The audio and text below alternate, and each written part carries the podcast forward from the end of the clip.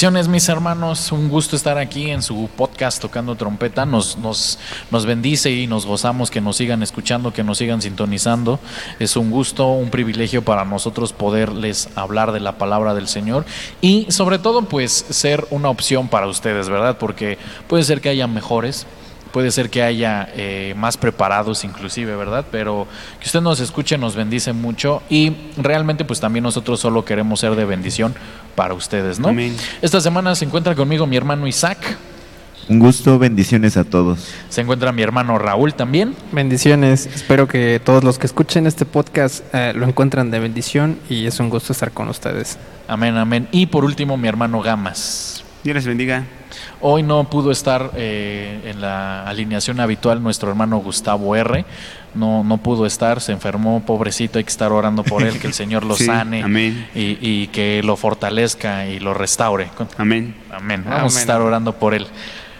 Bueno, vamos a, a comenzar. Hemos estado hablando de Romanos 12.2. Ya sabe usted, y no os adaptéis a este mundo, sino transformaos mediante la renovación de vuestra mente para que verifiquéis cuál es la voluntad de Dios, lo que es bueno, aceptable y perfecto. La semana pasada hablamos de esto, lo que es la voluntad de Dios. Hablamos de, de qué debemos de hacer para cumplir la voluntad de Dios y cuál es la voluntad de Dios pues, para nuestra vida, ¿no? Amén. Eh, mencionamos algunos ejemplos, pero a manera de, de introducción, Jesús dijo, eh, cuando le, le preguntan sus, o sus discípulos le piden, Señor, enséñanos a orar, Jesús da esta frase, hágase en, en- en los cielos tu voluntad así como en la tierra, más bien al revés, al hágase revés. en la tierra tu voluntad así como en los cielos, ¿no? Eh, nos damos cuenta entonces nosotros que la voluntad de Dios es, es tiene que ser una constante en nuestras vidas. Pero una cosa es que nosotros eh, sepamos que nosotros, porque la palabra es clara Amén. Y habla de cuál es la voluntad del Padre. Amén. Pero una cosa es que nosotros la sepamos y otra cosa es que nosotros la hagamos. Así es. Ahora, eh, la semana pasada hablamos de lo que, de lo que es la voluntad de Dios. Mucha gente se, se, se confunde, ¿verdad? Porque pues hablábamos que muchas veces la gente piensa, eh, o, o esta frase, ¿no? Esta es la cruz que me tocó cargar a mí, ¿no? Y, y, pues básicamente te dicen, aguántate. Pero no, no, la, la voluntad de Dios no es tu sufrimiento, no es tu esclavitud, al contrario, la, la voluntad de Dios es tu bendición, tu prosperidad, tu, Amén. que tengas una familia, etcétera, Amén. etcétera, ¿no? Y hablando precisamente de esto, vemos nosotros que hay tres niveles de la voluntad de Dios, la buena, sí, sí. la aceptable y la perfecta. Esta semana vamos a hablar de la buena porque no creo que nos dé tiempo de hablar de las otras dos. La buena voluntad de Dios es la palabra ágatos, del griego ágatos, que significa buena por naturaleza, útil, saludable, feliz o distinguida.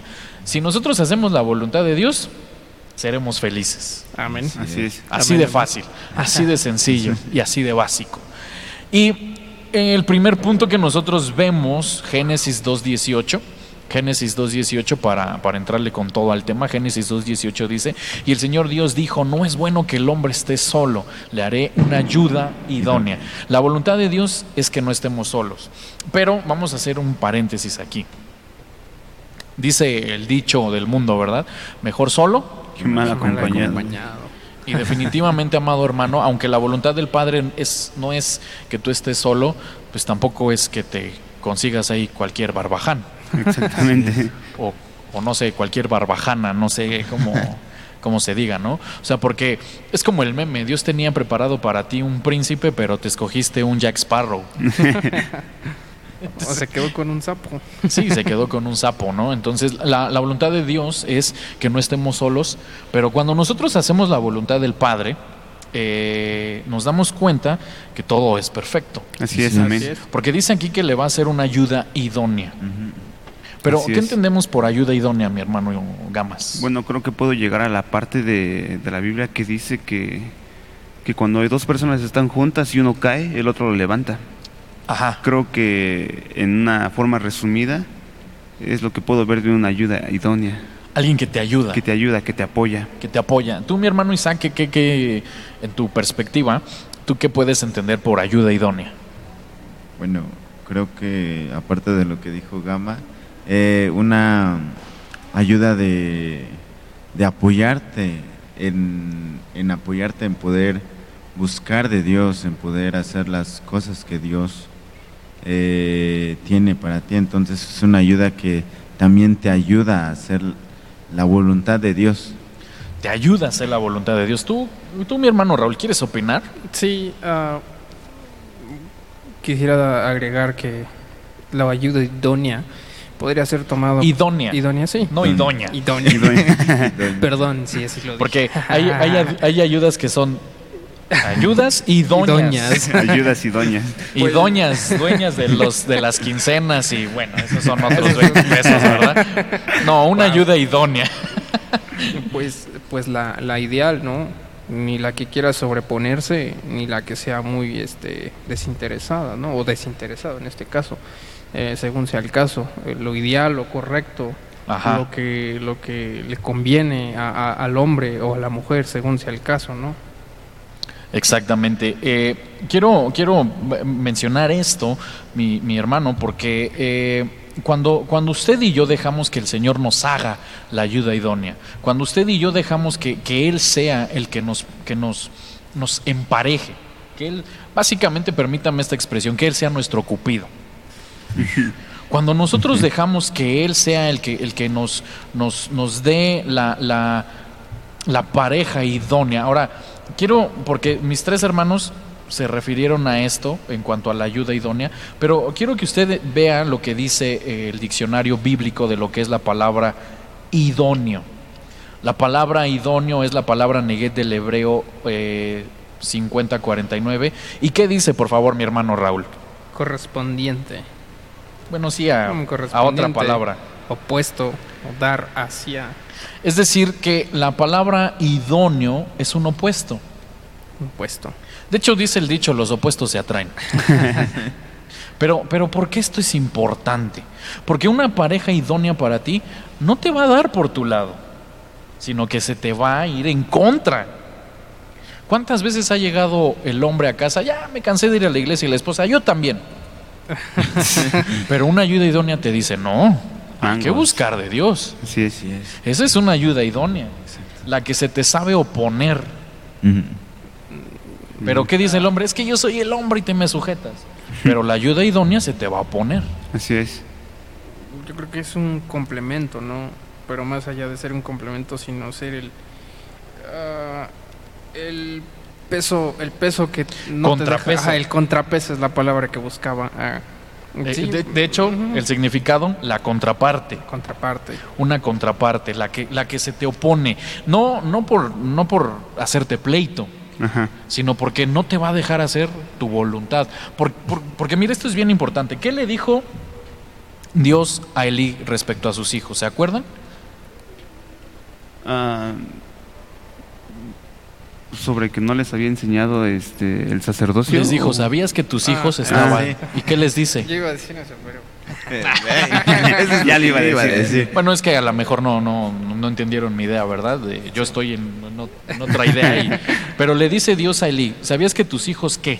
estaban en Ah, pecado no y no los estorbaste. estorbaste. Entonces, esa es una ayuda idónea, el que te estorba. Así es. Un padre idóneo es el que estorba al hijo.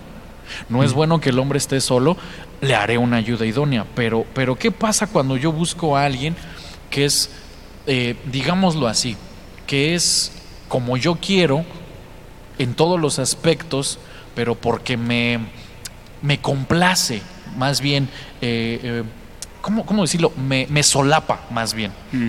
Me solapa mi- mis desánimos, me solapa mis enojos, me solapa mi- mi- mis, mis berrinches inclusive. Y no es una ayuda idónea. No. Miren, yo ay, conozco una hermana que, el de hecho, yo le dije, Señor, Señor, esa es una palabra muy fuerte y de por sí su esposo me odia. si yo le doy esta palabra a esta mujer, porque a mí Dios me dijo, dile a esta mujer, deja de ser madre de tu esposo, porque lo solapas demasiado, tienes que hacer una ayuda idónea, o póntele. Wow. Y yo le dije, no, Señor, mejor dale esa palabra a otra persona. Porque si yo soy el que le dice, estoy seguro que le va a decir a su esposo y su esposo de por sí no me traga. Entonces, muchas veces así es.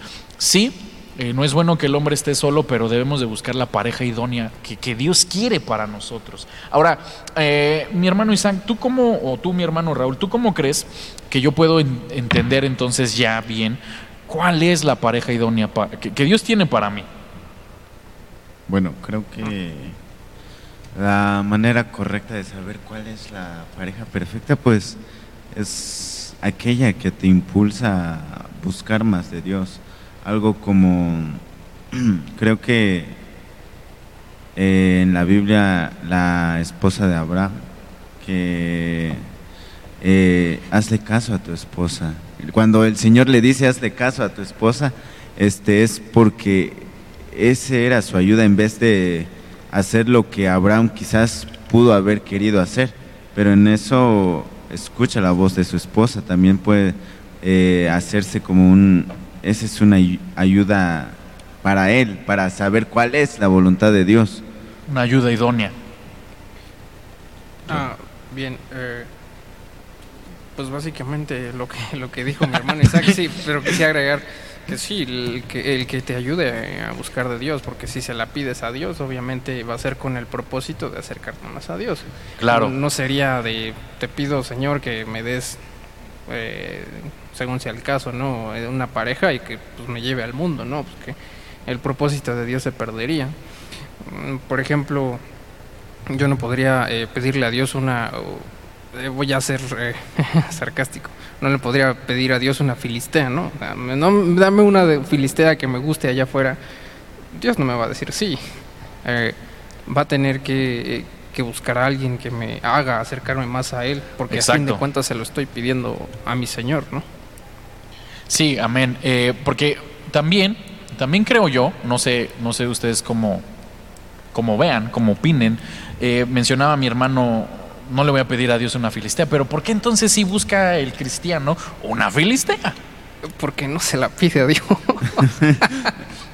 Porque se guía en base a sus ojos. en A vez- los ojos sí, naturales. A los ojos Sí. naturales. Porque vemos el ejemplo de Sansón, ¿no? Exactamente. ¿Qué, qué le dicen sus padres a Sansón? Que no hay mujeres de entre las, las hijas de tu pueblo. Y Sansón que dice, es que esta es la que a mí me gusta. Mm, sí. Y Dalila significa piernas flacas, o sea, le gustaba popotitos al... la carne pegadita al hueso, ¿no? Sí, al tuétano. Eh, eh, hermano, mire, si usted le pide a Dios una mujer que le agrade físicamente, se la va a dar. Pero mire, a mí, mi madre a mí me dio un consejo hace muchos años, yo era joven, tendría 15 años, 15, 14 años, y a mí me dijo, si tú le pides a Dios una mujer hermosa, te la va a dar. Pero lo mejor que tú le puedes pedir a Dios es que, la, que, que- que ella ame al Señor. Porque si ama al Señor, te va a respetar, te va a amar a ti, te va a procurar a ti. Y sobre todo va a ser una buena pareja el resto de tu vida. Entonces yo definitivamente creo que ese es un, un buen consejo. No es bueno que el hombre esté solo, pero no escoja usted, deje que Dios escoja la ayuda idónea. Amén.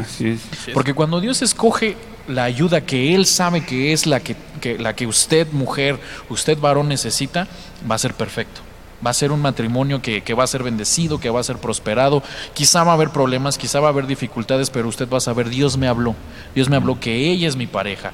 Eh, cuando yo conocí a mi esposa, yo le dije, mi amor, mira, me, me encanta estar contigo, te amo mucho, pero hay que orarle a Dios. Y si Dios nos confirma, nos casamos. Bendito sea el Señor para mí, ella fue mi, mi pareja porque ella me ha complementado, me ha ayudado mucho a crecer. A, yo, eh, yo era el meme de Hulk y, y ella, ella llegó a cambiar mi vida realmente, pero esto es porque fue en el plan de Dios. Amén. No fue algo que yo escogí. Porque si, si eh, igual, hermano, lo tengo que decir, joven, señorita, no se coma la torta antes del recreo, definitivamente, porque se echa, se echa a perder la vida. O sea, la Biblia dice que, que bendición de Jehová son los niños, Así es. Pero en el tiempo adecuado. Así porque es. para un, un matrimonio de 13, 14 años, no, hermano, eso no es bendición. Viene, Para nada. viene a cambiar muchísimo la vida. No, y, y en lugar de que el niño sea de bendición, muchas veces se ve al niño, se ve al niño como, como, como una carga. Y, y- y qué culpa tiene, ahora sí que como la película o la canción, ¿no? ¿Qué, qué culpa tiene el niño? No. ¿Qué culpa tiene el niño de tus errores? El, el- el que menos debería de pagar tus errores, pues es tu hijo, pero, pero bueno, Vamos avanzando porque ya me ven feo algunos aquí. Bueno, otro de los ejemplos de la buena voluntad, Salmo 133.1 dice, mirad cuán bueno y cuán agradable es que los hermanos habiten juntos. Otra versión dice, y cuán delicioso Cuán es. delicioso. Así es. Uno de los ejemplos de la buena, de la buena voluntad de Dios, de, nosotros estar en la buena voluntad de Dios, cumpliendo la buena voluntad de Dios, es la comunión. Pero, eh, mi hermano Isaac, en tu opinión, ¿hoy en día hay comunión en las familias? No, no, porque luego, como decía, la generación hoy en día están más apegados a querer independizarse solos, a querer estar en su soledad, en querer hacer las cosas a su manera y no quieren estar con sus padres. Eh, y más con esto de la tecnología, con el celular, uno vive en eso. Uno ya casi no comparte con su familia, o, o sea, ya no hay comunión con ellos de sentarse y hablar todo el tiempo. Hoy en día ya cada quien entras a una casa y tú ves a- al hermano con el celular, al papá con el celular, al mamá, a la mamá perdida en el Netflix quizás. sí, sí. Entonces ya la comunión se va perdiendo poco a poco y casi en- y luego creo que como los hijos de Eli Ah, sí, exacto. eh, empiezan a menospreciar el sacerdocio, sacerdo, sí, el, sacerdo- el sacerdocio. este y El servicio el al Señor, servicio sí. a- el servicio al Señor y ya la eh, los padres no se dan cuenta de que sus hijos están mal o los hijos no se dan cuenta que los padres están mal Exactamente, muy, muy, muy buen punto este que nos da mi hermano Isaac, porque verdaderamente es muy cierto, la, la tecnología ha provocado una brecha en las familias, porque antes eh, se sentaba uno a comer y, y a- había una plática, ¿no? Papá, mamá, ¿cómo te fue en la escuela? Eh, hablábamos, eh, porque tuvimos un problema técnico y tuvimos que volver a grabar, pero hablábamos que nosotros, nosotros, los hombres, no nos gusta hablar. no Esa es la realidad. No. Les preguntaba yo a mis hermanos, a ver, hermanos, ¿ustedes les gusta hablar? Y no. Pero, por ejemplo, la novia, eh, la esposa, mamá, ¿cómo te fue en la escuela? Y bien. ¿Cómo que bien? Sí. ¿Qué hiciste? Estudié. ¿Qué más quieres saber, no? Sí. Y, y esto provoca estas brechas y de pronto mamá se enoja o papá se enoja porque, perdón, dice, ¿cómo es posible que estés más en el teléfono que, que conviviendo con la familia? Pero realmente nos damos cuenta que esto, esto está pasando aún en las familias cristianas, ya no hay comunión. Así es, este, como, como un dato, por así decirlo, este, eh, una profesora, eh, realizando un reportaje, una profesora me dijo que la base de una buena relación, ya sea familiar, de amistades, es la comunión, este, la comunión personal, así de, de ver de frente a los ojos, porque una comunión a través de, no sería comunión, una comunicación a través de un dispositivo no te va a llevar a ninguna relación interpersonal que sea realmente fuerte, porque no, no estás compartiendo con una persona real, estás compartiendo con un dispositivo, entonces no, no es real lo que ocurre. De hecho, por ejemplo, hoy en día nos damos cuenta que hay gente que se enamora más de Siri Sí. que aún de la esposa. Sí. Y dice Juan 17:23, Juan 17:23 dice, yo en ellos y tú en mí para que sean perfeccionados en unidad, para que el mundo sepa que tú me enviaste y que yo y, y que los amaste tal como me has amado a mí. Jesús decía que, que así como tú y yo somos uno, Mm. que ellos también sean uno. Así es, Porque mire, nosotros por ejemplo aquí estamos juntos, pero puede ser que no haya unidad. exactamente. Porque a lo mejor estamos aquí juntos por el podcast, pero mi hermano Raúl está en contra de mí, en contra de Isaac. Y Ay, Raúl. Ay, ay, Raúl. Ni siquiera lo sabía. Y eso no es unidad. Eso no es unidad. Tiene que haber comunión. Y no, yo no puedo decir que tengo comunión con Dios, que no lo veo. Si a mi esposa, a mis hijos, a mis hermanos que sí los veo, no tengo comunión con ellos. Exactamente. exactamente Entonces, tengo que, tengo que tener comunión, amado hermano. Tengo que. y- y miren, eh, veía yo un ejemplo. Un experimento que hace un, un científico español, eh, los lleva a, a- lleva a una familia entera, papá, mamá, tres hijos, una abuela, eh, y de pronto empieza a preguntarle a, a los jóvenes, ¿conoces a Peso Pluma? No, pues sí, o sea, pues es el del momento. ¿Y conoces a Maluma? No, que sí, que este... ¿No? Y le pregunta, por ejemplo, a la mamá, ¿no? ¿Y tú conoces a Pedro Infante? No, que sí, que de mis tiempos. Y, y les empieza a preguntar mucho de los artistas y se sabían la vida entera de los artistas. Pero de pronto le pregunta al papá, oye, ¿tú sabías que tu hija está en el cuadro de honor? Sacó 10 en todos sus... No, no sabía. Y de pronto le preguntan a la mamá, ¿sabías tú que, que tu hijo es eh, cinta negra en karate? No, no sabía, ni siquiera sabía que estaba en karate, dice la, no. la, la- la mamá. De pronto igual le pregunta a, a- a la mamá, le pregunta, ¿sabías que tu mamá, o sea, la abuela, que tu abuela estudió un- una carrera de enfermería? No sabía, dice la... Entonces, de pronto les dice así, literal, les dice el científico, ¿no les da vergüenza? Que sabes más del artista que de tu propia familia. Qué feo. Porque, ¿cuántos, honestamente, así, la neta, la neta, cuántos nos metimos al chisme de Piqué con Shakira? Y ahí estuvimos ahí buscando hilo tras hilo tras hilo de saber quién era Clara, porque claramente no es así. ¿Sí o no? Sí. Y más atrás nos metimos al chisme de por qué Belinda terminó con Nodal y etcétera, etcétera. O sea, y no, no tenemos esa comunión con padre, con, con- con mamá, con los hermanos. Y entonces ya, ya vemos que, que- que si no hay comunión en la familia, mucho menos hay comunión en la iglesia. Exacto. Sí. Y nosotros podemos ver en la palabra, porque ¿quién traicionó a José? Sus hermanos. Sus herma- ¿Quién mató a Abel? Su hermano. ¿Quién quiso quitarle el reino a David? Su hermano. No, su, su hijo. hijo. Ah, no. Su hijo. Su hermano, su hermano. Estuvimos hablando de los hermanos. hermanos. Es la costumbre. Es la costumbre. Es la No, su hijo. Su hijo. Sí. ¿Y qué, qué tenía que hacer Absalón para, para tener el, el reino de David? Matar a su padre. Matar a su jefe. Ay, amado hermano.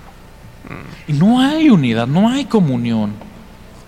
Eh, hermano, te- tenemos que tener comunión.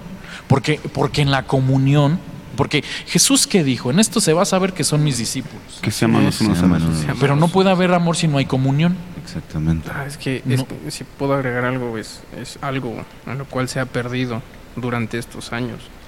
Yo, yo, yo creo fielmente que lo que quiere Dios es que podamos estar todos los días, bueno, como dice la Biblia, ¿no? Que Dios descendía con Adán todas las tardes, ¿no? Y tenía, Ah, y tenía, contacto con ajá. él, Pero ¿cuántas veces hemos olvidado nuestra comunión con Dios. Ajá, por estar en el teléfono, por estar en, como decía mi hermano Isaac, ¿no? Estar al pendiente de Netflix, de la nueva serie, del nuevo capítulo, ¿no? Algo que, que se nos ha hecho costumbre a los cristianos es adaptarnos a la nueva tecnología, ¿no? Exacto. Y, y olvidarnos de la comunión con el Señor. Si bien que los hermanos habiten juntos en armonía es delicioso, cuán, cuánto más es la comunión con el Señor, ¿no? Exacto. pero hemos olvidado realmente nuestra comunión con Dios por, vaya, por las cosas terrenales. Y no está mal, no está mal, porque la Biblia dice que hay tiempo para todo, ¿no? Hay tiempo para reír, para llorar, hay tiempo para entretenerse, hay tiempo para Netflix, pero también debes de tener tiempo para la comunión con tu familia y la comunión con el Padre. Amén. Amén. Porque ti- tiene que haber un balance, amado hermano. Así o sea, es. yo, eh, miren, por ejemplo, mi esposa, a mí ella me, me platicaba, eh, cuando nosotros nos íbamos a casar, eh, íbamos a poner un negocio y no íbamos a separarnos nunca. O sea, 24/7 íbamos a estar juntos. Y la neta, la neta, a mí mi esposa me dijo, yo sí me preocupé. Porque dije, sí lo amo, pero no como para estar con él todo el día. y me voy a aburrir, me voy a cansar. Y ahora pregúntele, me extraña, amado hermano. O sea, no estoy con. O sea, voy al baño y me dice, ya te extraño. y, y- y po- porque realmente la. la ¿Por qué los, los matrimonios se separan? Porque no hay comunión. Exactamente. No hay comunión, no hay unidad. Y, y mire, hermano, si, si, si hay algo que a mí me cuesta y me duele es estar sin mi esposa. Cuando a mí el Señor me ha, me, me ha permitido salir a predicar, usted no sabe yo cómo sufro estar sin mi, sin mi esposa. Yo soy una persona muy parlanchina, muy platicadora, muy, muy jovial, pero cuando no estoy con ella es como si perdiera mi otra mitad. Entonces, eh, pero, pero, porque ha habido comunión, ha habido, eh, hermano, mi- mi- miren, y, y perdóneme que le hable de mi matrimonio porque no conozco el suyo. Mi esposa, por el negocio que tenemos de ropa, ve mucho moda, mucho zapato, mucho maquillaje y me habla todo el día de ropa, todo el día de zapatos y yo no sé nada de eso. Pero, pero por tener comunión con ella, hablo con ella de eso. Ella por tener comunión conmigo me habla de fútbol, me habla de la Biblia, de, de- de lo que sea, pero por tener esa comunión. Pero si yo le digo a mi esposa, ¿para qué te digo si no me vas a entender? Nah, no. Perdónenme, pero entonces ¿para qué se casó? Y, y les decía yo a ustedes, en el ensayo que tuvimos, les decía, esos hombres que en lugar de, de- de tener comunión con su esposa se van con otros hombres a tomar son gays en secreto. Sigue siendo gracioso. Porque ¿cómo prefieres tener más comunión con otro hombre que con tu esposa? Y, y precisamente la esposa se queja, es que se la pasa ahí con sus amigotes, es que es gay en secreto, honestamente. Porque si no quieres tener comunión con tu familia, pues estás mal. Y mire, vamos avanzando. Proverbios 19.2. Tampoco es bueno para una persona carecer de conocimiento y el que se apresura con los pies peca. Bueno, es la buena voluntad de Dios que tengamos conocimiento. Pero conocimiento de qué, mi hermano Raúl? Bien, bueno, quiero, quiero agregar- a- a hablar de lo que hablábamos en el, en el ensayo, ¿no? Sí, Ok. en el ensayo. El que tiene conocimiento de, de la voluntad de Dios, el que tiene conocimiento de los tiempos, ¿no? El, Amén. el que sabe, el que sabe esperar su tiempo, el que no es apresurado, porque bueno dice la Biblia, ¿no? En el versículo que leíamos, el que se apresura con los pasos, con los pies peca, ¿no? Exacto. Yo, yo ahí veo que es el conocimiento pleno de saber, eh, no exactamente lo que Dios quiere, pero sí tener la noción de, de lo que Dios va a hacer, de lo que Dios quiere tratar contigo, ¿no? Y no ser de aquellos apresurados en los que es que yo ya quiero, yo, yo ya necesito, no, sino todo a su tiempo, ¿no? Yo daba el ejemplo de que no me imagino un Pablo, ¿no? Llamado a ser apóstol, que enseguida dijera, no, es que Señor, yo clamo porque ya quiero ser apóstol.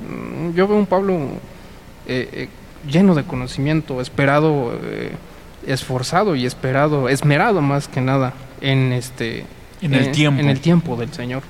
Sí, porque Pablo cuando es llamado pasan 14 años antes de que se cumpla este, este llamado, ¿no? O sea, el, el llamado al ministerio. Eh, ahorita voy a dar yo mi opinión, pero, pero mi hermano Isaac, en tu opinión, ¿cómo llegas a este conocimiento de, de los tiempos de Dios? ¿Cómo crees tú que yo, porque ciertamente dice mi, mi hermano, mi hermano Raúl, ciertamente dice, eh, si yo conozco los tiempos de Dios, no me apresuro. Pero ¿cómo llego al conocimiento de los tiempos de Dios? Eh, bueno, es que tengo un apunte que es Jeremías 3:15. Entonces os daré pastores según mi conocimiento, que os, que os según mi corazón, que os apaciente con conocimiento y con inteligencia. Ajá. Entonces, para saber tener conocimiento y inteligencia, también a través de tu pastor. Uf. Es a través de aquel Amén, siervo amén. que Dios puso para que puedas avanzar y poder conocer eh, cuál es la voluntad en realidad de Dios, cuál es el tiempo eh, correcto de Dios, es a través de sus siervos, es a través de tu pastor, es a través de aquel siervo que te puso de, en aquella iglesia en donde estás. Sí, déjate pastorear. Exactamente. Básicamente, sí, muy ciertamente. ¿Cómo, ¿Cómo llego yo al conocimiento de Dios si no me dejo pastorear? Ahora, porque también la Biblia dice, mi pueblo perece De conocimiento. por falta de conocimiento. Porque dice, dice la Biblia, has rechazado mi conocimiento, has rechazado mi ley, entonces yo te voy a rechazar a ti. Entonces, Cierto. sí debemos de llegar a conocer eh, eh, de Dios, sí debemos de llegar a, a conocer, por- como decía mi hermano eh, Raúl, debemos de llegar al conocimiento de los tiempos, debemos de llegar a- a- al conocimiento de, de- de la palabra de Dios, pero, pero también debemos de llegar a conocer a- al Padre, bueno, a Dios, pero ¿cómo llegamos a ese conocimiento, mi hermano Gamas? Bueno, creo que decíamos igual en el ensayo que el que quiere llegar al Padre tiene que pasar primero por el Hijo, ¿no? Exacto. Y creo que una buena manera de conocer a, a nuestro Padre como tal es acercándonos a Jesús, su Hijo, para conocer también nuestro camino como hijos que debemos de tener también. Precisamente quería que mi hermano Gamas contestara esto porque nos, nos lleva al punto anterior. ¿Cuál fue el punto anterior? La comunión. La comunión, ¿cierto? Yo no llego al conocimiento si no hay comunión. Es. No conozco a Dios, no conozco al Hijo, no conozco al Espíritu Santo si no tengo comunión con ellos. Amén. Sí, es muy y, cierto. y todo lo que decían mis hermanos es muy cierto, muy, muy cierto. Pero para llegar a este conocimiento, debo de tener, sí o sí, comunión, Comunión. con el Padre. Porque, miren, por ejemplo, hay ciertos conocimientos que, que no son malos, pero pues tampoco son provechosos. O sea, por, ejemplo, cuando usted estudia una carrera, pues amén, de eso va a trabajar. Sí, Usted se prepara para ser contador, para ser doctor, para ser ingeniero o, o lo que sea. Amén. Usted le va a echar ganas a, a- a eso, pero no te llevan a la vida eterna. así es. Mm, Sí, es Ahora, por ejemplo, hay gente que se la pasa estudiando, por ejemplo, los, los siete Adanes, eh, los, los cuatro Edenes, se la pasa estudiando las clavículas de Salomón. Sí, pues. y no. eso no da salvación. Así es. No, No está mal, no está mal el, el tener ese conocimiento. Amén, gloria a Dios. Usted estudie, prepárese, busque, porque también es bien sabroso indagar eh, en los secretos de Dios. Yo no digo que no, Amén. pero ¿qué me va a llevar a la vida eterna? solamente la comunión con el Señor. El, la con- el- el conocer. Porque miren, Jesús dice, vendrán en, en los últimos días, vendrán y me dirán, en tu nombre echamos fuera demonios, profetizamos, predicamos, pero ¿qué les dice? ¿Qué les contesta Jesús? Yo no los conozco. No los conozco. ¿Por qué? No hubo comunión. Exacto. Ay, no. Y, y miren, Juan 10 dice, yo soy el buen pastor y mis ovejas conocen mi voz. Y yo conozco a mis ovejas. Así es. Pero ¿cómo llego a que Dios, a que Cristo me conozca como oveja si no tengo comunión con Él? ¿Y cómo yo llego a conocer a Cristo como mi pastor si no tengo comunión con Él? Ay, no. Entonces hay, un, hay una retroalimentación. A través de la, comun- de la comunión hay conocimiento y a través del conocimiento hay más comunión. Sí. Sí, muy cierto. Yo lo veo como, como una, una relación de mm, ya sea una amistad o, o verlo como el novio ¿no? de, la, de la iglesia. Tener una relación realmente eh, abierta, ¿no? En la cual te, te compartas las cosas con Dios, hables claramente de lo que Una amistad, Un- Una básicamente. amistad, básicamente. Porque si dice que yo no los conozco, o sea, eso quiere decir que nunca se acercaron al Padre.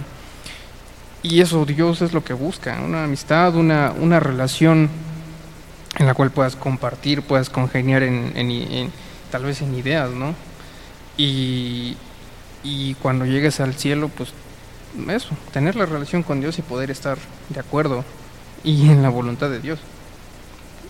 Sí, bueno, creo que cuando Dios dice no los conozco, no es porque Dios no sepa qué hay en nuestro interior. Creo yo que es porque no, como diría Raúl, no estamos abiertos a hablar con el Señor tal cual, porque Él quiere escucharlo de nuestras propias palabras.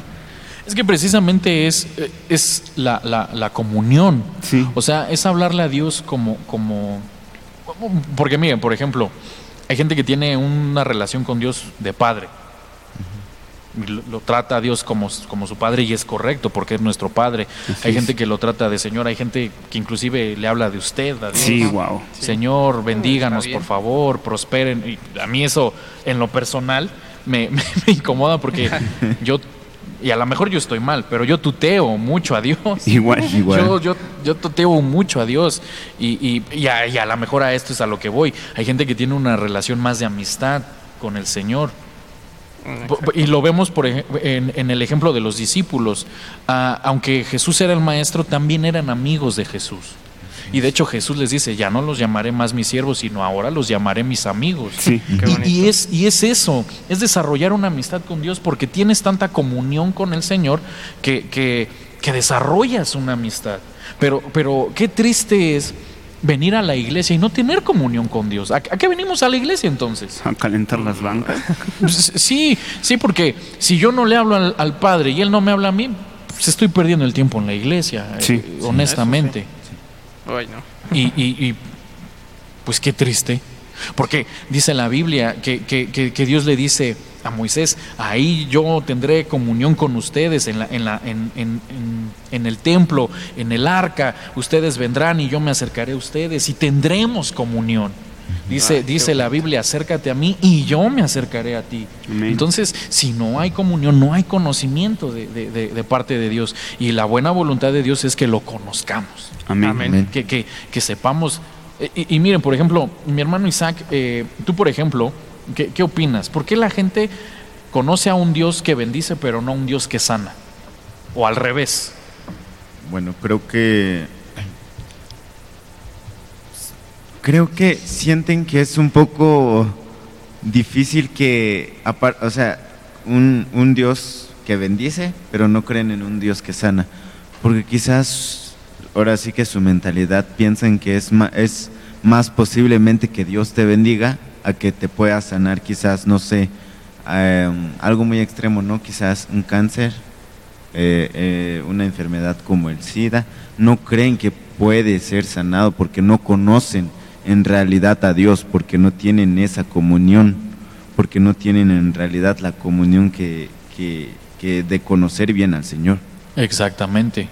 Ahora, eh, precisamente como, como dice mi hermano Isaac, no hay esa comunión y, conocemos solo un poco de Dios, una faceta de Dios, pero Dios quiere que lo conozcamos ampliamente. Ahora, creo que mi hermano Gamas quiere dar un versículo.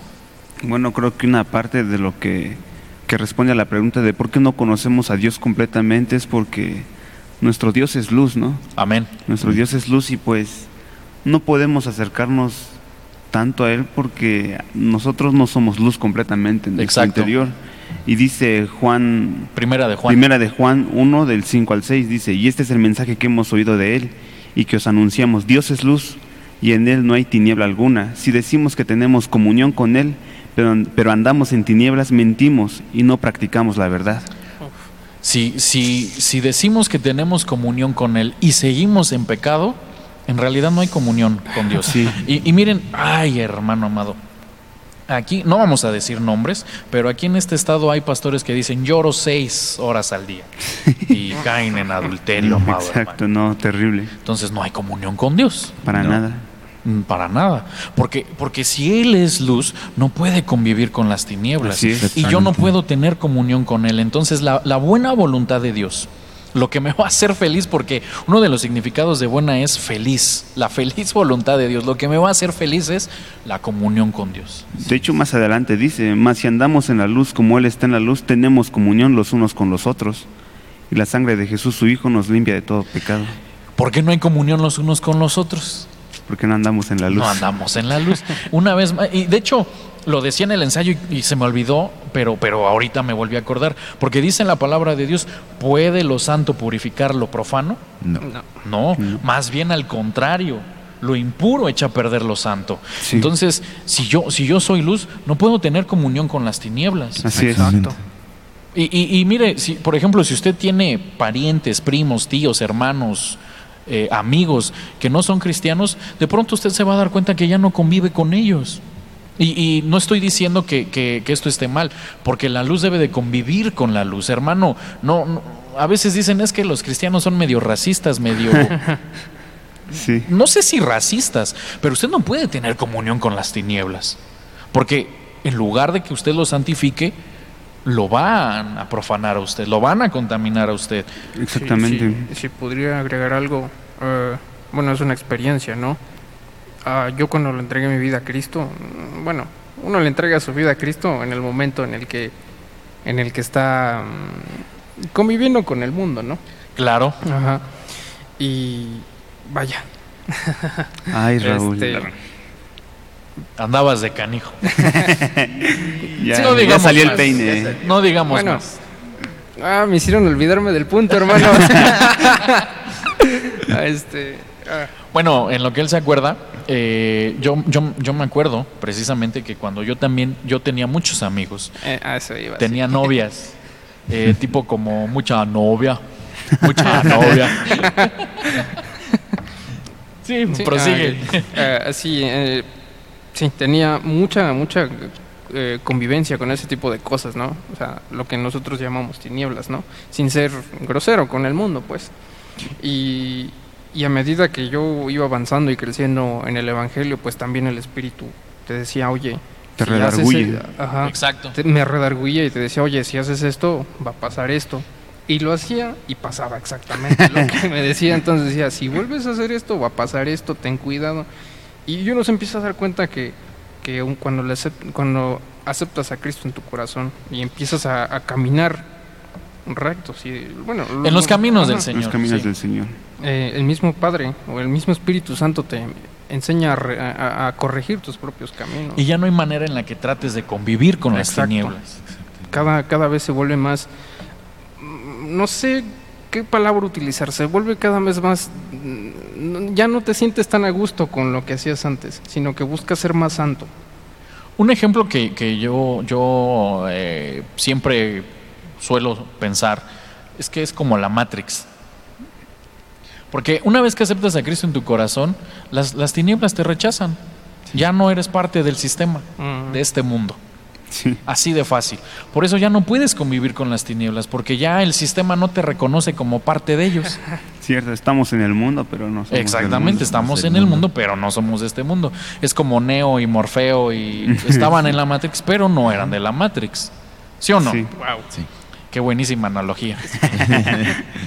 pero, pero sinceramente, hermano, y a esto iba yo también, cuando yo acepté a Cristo en mi corazón, todas las amistades que yo tenía, que me decían es que eres mi amigo, eres mi compadre, daría la vida por ti, me rechazaron. La- las novias que yo tenía me rechazaron. La que decía que me amaba, que, que se quería casar conmigo, me dejó de hablar. Y gracias a Dios, porque si no, no hubiera conocido a mi esposa. Entonces, me hizo un favor. Pero, honestamente, porque, porque las tinieblas te rechazan. Entonces, bueno, vamos avanzando porque se nos está yendo el tiempo. Eclesiastés, Eclesiastés 3.13 dice, además que todo hombre que coma y beba vea lo bueno en todo su trabajo. Eso, eso es un don de Dios. La buena voluntad de Dios es que seamos bendecidos Amén. prosperados. Mire, Amén. que todo lo que el hombre coma y vea, beba, perdón, vea lo bueno en su trabajo. Ese es el don de Dios. O sea, es una bendición de Dios que disfrutes, que ames tu trabajo. Pero ¿cuánta gente va al trabajo con una flojera? Por ejemplo, ¿cuántos están? Ay, mañana es lunes. Bueno, no, es que nosotros grabamos el podcast el domingo. Sí. Ustedes Sí, nos sí, ven el martes, pero grabamos el domingo. Pero, pero sí es la bendición de Dios tener trabajo. Así es. De hecho, Porque si no, ¿cómo te va a bendecir el Señor? Exactamente. De hecho, po- por ejemplo, mi esposa me dice, mi amor, tenemos mucha venta, mucho... Qué bueno, le digo a mi esposa, preferible estresarte por tener trabajo que por no tener. que por no tener. Amén. Y, y qué, qué bueno que Dios te bendice con un trabajo que te estresa tanto porque, porque tienes mucho trabajo. Exacto, pero igual tampoco es el. eh, eh, no es tan estresante al punto de que. Provoca, provoca- provoca algo negativo. Exactamente. Sí, porque hablábamos de, creo que mi hermano Isaac, no me acuerdo si el podcast pasado o el antepasado, decía que, que, que la tristeza que, que, que- o, o- o la aflicción que Dios produce es para provocarte una felicidad, algo así, si, no me equivoco, es, ¿no? eh, la aflicción es para un bien tuyo, la voluntad Exactamente. de Dios que te hace, la tristeza de Dios es para hacerte un bien, para guiarte al camino correcto. Entonces, podríamos, podríamos manejarlo, el estrés de Dios es para provocarte un bien. Porque, porque, hermano, agradece a Dios que tienes trabajo. Amén. Porque, miren, por ejemplo, hoy, hoy en día, eh, hoy en día, ¿cuánta gente se va a Estados Unidos por no tener trabajo? Mi- miren, por ejemplo, a lo mejor sea, no sea el foro para hablar de esto, pero, pero el problema de la migración. Problema de la, mi- por ejemplo, ¿cuánta gente viene de, de Honduras, El Salvador, Sí, mucha. queriendo cruzar Estados Unidos y, y se terminan quedando aquí en, en- en Chiapas, aquí en San Cristóbal? De hecho, Sí. hay mucho, mucho centroamericano hoy en Sí, día. Antes, demasiado. antes no se veía eso. No. Y, y- y están constantemente pidiendo dinero en los cruceros, constantemente pidiendo comida, porque no hay, no hay trabajo en sus países. No hay, no hay oportunidades en, su- en sus países. Sí, ni siquiera paz en sus países. Ni, ni siquiera paz. en su- Y miren, por ejemplo, llamada final, pacto de paz y de prosperidad. Amén. Amén. Y esa es la, la- la- la voluntad de Dios, Amén. que haya un pacto de paz y de prosperidad para tu vida, para tu casa, que seas bendecido, que Así seas es. prosperado. Eh, hermano, ¿cómo sé yo que estoy en paz? ¿Cómo duermes? Ah, Exactamente. sí, muy cierto.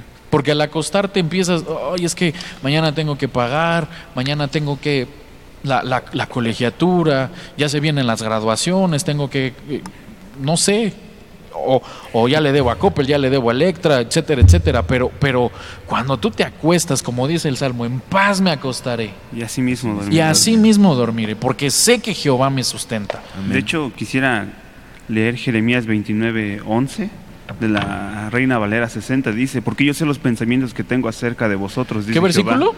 Este, Jeremías 29, 11. 29, 11, ok. Dice, porque yo sé los pensamientos que tengo acerca de vosotros, dice. Jehová, pensamientos de paz y no de mal, para daros el fin que esperáis. ¿Qué, qué, qué, qué es la versión ve- Reina Valera 60, la versión de las Américas dice, para daros un futuro y una esperanza. para darte un futuro y una esperanza. Me gustaría, Jeremías 29, 11, Sí, me gustaría leerles diferentes versiones. Eh, no, no es el tema, pero, pero cuando uno ve las diferentes versiones, uno dice, Dios mío, qué, qué precioso versículo definitivamente. Permítame, eh, Jeremías 29, 11. La de las Américas es, eh, bueno, la 60 es generalmente la que todos manejamos y de ahí las Américas, ¿no? Pero por ejemplo, la versión del jubileo del 2000 dice, porque yo sé los pensamientos que tengo acerca de ustedes, dijo el Señor, pensamientos de paz y no de mal, para darte, mira, para darte el fin que esperas. Esa versión me encanta a mí. Porque ¿qué esperas tú en el Señor? exacto. Ah, wow. ¿Qué, qué- qué? Por ejemplo, tú, mi hermano Raúl, ¿qué esperas tú en Dios?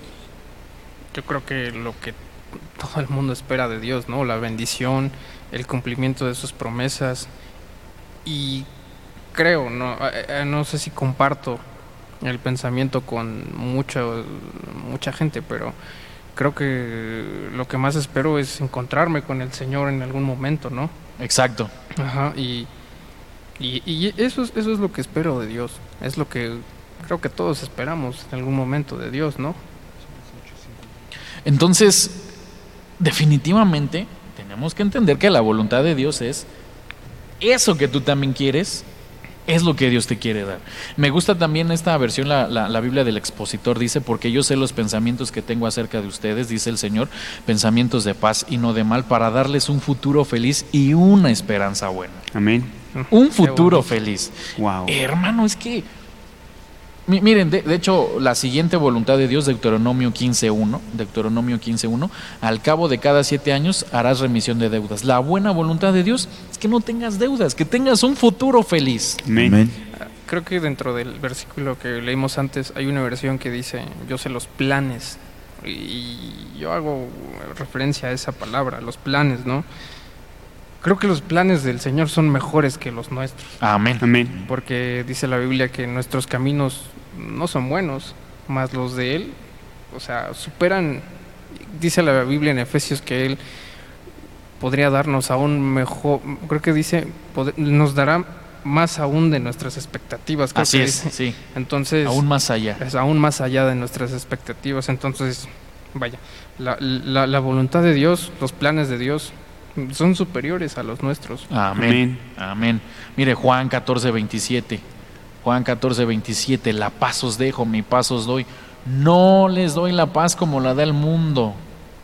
Porque el mundo, hermano, ofrece una falsa paz. Demasiado. Pero lo que Dios te quiere dar, amado hermano, es que, ah, qué bonito. De, de verdad, cuando usted y yo caminamos en la voluntad de Dios, no tienes razones para estar triste. La verdad que no. Hay un canto que dice, no puede estar triste un corazón que alaba a Cristo. Y definitivamente yo lo creo, amado hermano. Amén. Muy cierto. Porque cuando, cuando tú aprendes que la voluntad de Dios es bendecirte, prosperarte. Mi- miren, no somos predicadores del- de, de la prosperidad, no, no creemos que, que todo se trate de bendición, de lo No, no, no, no, no, hermano. Pero, pero Dios quiere bendecirte en todos los aspectos de tu vida. Amén. Amén. Que no tengas necesidad de nada, ni, ni en lo sentimental, ni en lo emocional, ni, ni, ni en lo económico, ni en la salud, ni, ni nada. Miren, por ejemplo, cuando uno se va a casar, promete serle fiel en la, en la salud y en la enfermedad, te estás atando. Sí. Así es. Te estás atando a que va a haber enfermedad. Mm, Eso sí. Rechaza esas palabras de tu boca, porque en Dios no debe de haber eso. Amén. Y, y algo, algo que hablábamos el podcast pasado sobre Adán, ¿no? Que estaba en el huerto. Amén. Yo creo. Y no hacía nada. No hacía Sí. nada. Yo, yo creo Nada que eso es, es lo que. Porque ese era el plan inicial, ¿no? Eso es lo Muy que Dios quiere para Y- nosotros. Muy y el- cierto. sí, y el plan final es que estemos una vez más junto con Él, al lado de su, pre- en su presencia, quizás en el Edén, no sabemos. En donde pero- sea. en donde sea, Pero con el Señor. pero con una bendición que supera con creces a la de este mundo. Amén. Así es. Mire, hermano, qué, qué, qué precioso cierre. Se nos ha ido el tiempo. Se nos fue el tiempo y bueno, ha sido de bendición para nosotros estar con usted. Pero antes de cerrar, me, me gustaría darle la, la- la palabra a mi hermano Isaac. ¿Algún apunte final, por favor? Em, pues más que buscar el reino de Dios, como dice la palabra, buscar el reino de, Dios- el- de- de Dios y todo vendrá por añadidura. Entonces Amén. hay que entender que todo vendrá por añadidura, puede ser también, vendrá la paz, las bendiciones, Exacto. eh, vendré, vendrá la salud y vendrá todo. Entonces enfocarnos en buscar el reino de Dios y en ser santos. Amén, así es. Cuando uno camina en la voluntad de Dios, todo lo demás viene por añadidura. Y, y, mm, buen, buen este pensamiento final de mi hermano Isaac, porque si caminamos en, en esta buena voluntad de Dios, Él nos va a bendecir. Él, porque el plan de Dios para nosotros es darnos un final feliz. Amén. Mi hermano Gamas, ¿algún pensamiento final? Pues ninguno que empecemos a, ninguno más que empecemos a, a, a pedirle al Señor que nos abra nuestros ojos para poder entender su buena voluntad, porque Amén. eh, hay caminos que nosotros a nosotros nos parecen buenos, pero al final dice la Biblia son caminos de muerte. Exacto. Y pues creo que no hay mejor manera que pedir al Señor que nos muestre sus caminos, porque al final nos servirá para mucha bendición. Amén, así es. ¿Y tú, mi hermano Raúl? Sí, ah, es lo que dijeron mis hermanos, más que tengamos conocimiento. Yo creo que si pudiera exhortar- exhortarlos a mis hermanos que nos están viendo, es que seamos conscientes de que, de que Dios en algún momento nos va a bendecir. Tampoco hay que eh, comernos- afanarnos en eso.